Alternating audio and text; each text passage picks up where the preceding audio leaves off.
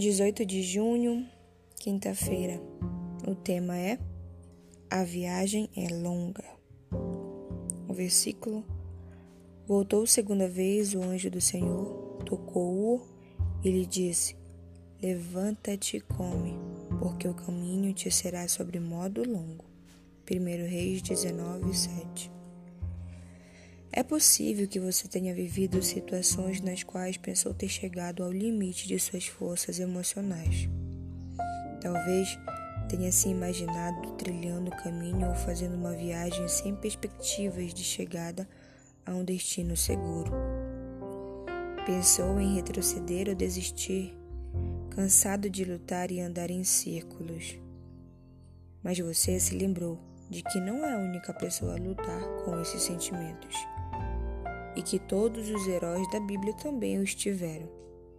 Um desses heróis foi Elias. Depois de desafiar e vencer o poder de Deus, os profetas e adoradores de Baal no Monte Carmelo, a chuva voltou a abençoar o solo israelita.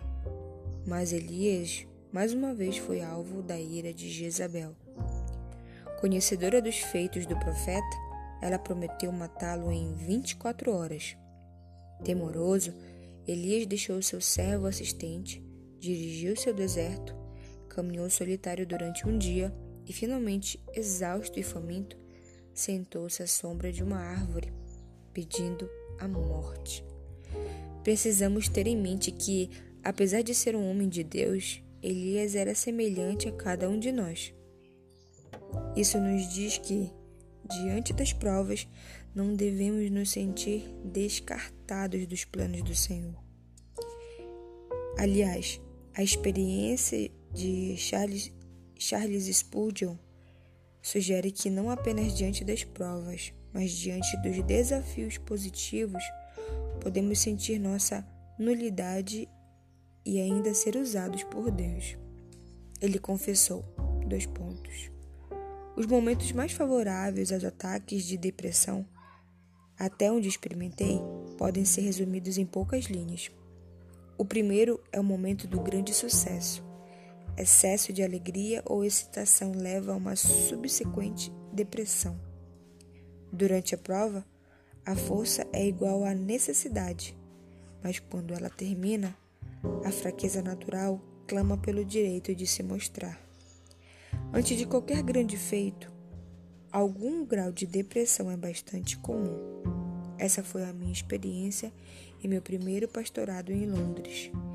Quem era eu para liderar tamanha multidão? Em Elias, um homem de heroísmo e humildade, página 134. Spurgeon, porém, foi grandemente usado por Deus. Foi no ponto máximo de abatimento que o anjo do Senhor apareceu a Elias, mas não para recriminá-lo. Proveu suas necessidades e o animou a prosseguir. Ainda não era o fim. Havia mais a ser feito e ele tinha o lugar num plano divino. Caso sejamos surpreendidos hoje, vivendo a mesma experiência de Elias, tenhamos em mente que isso não precisa representar o fim da nossa história. Deus ainda conta com você e comigo ele nos erguerá. Bom dia!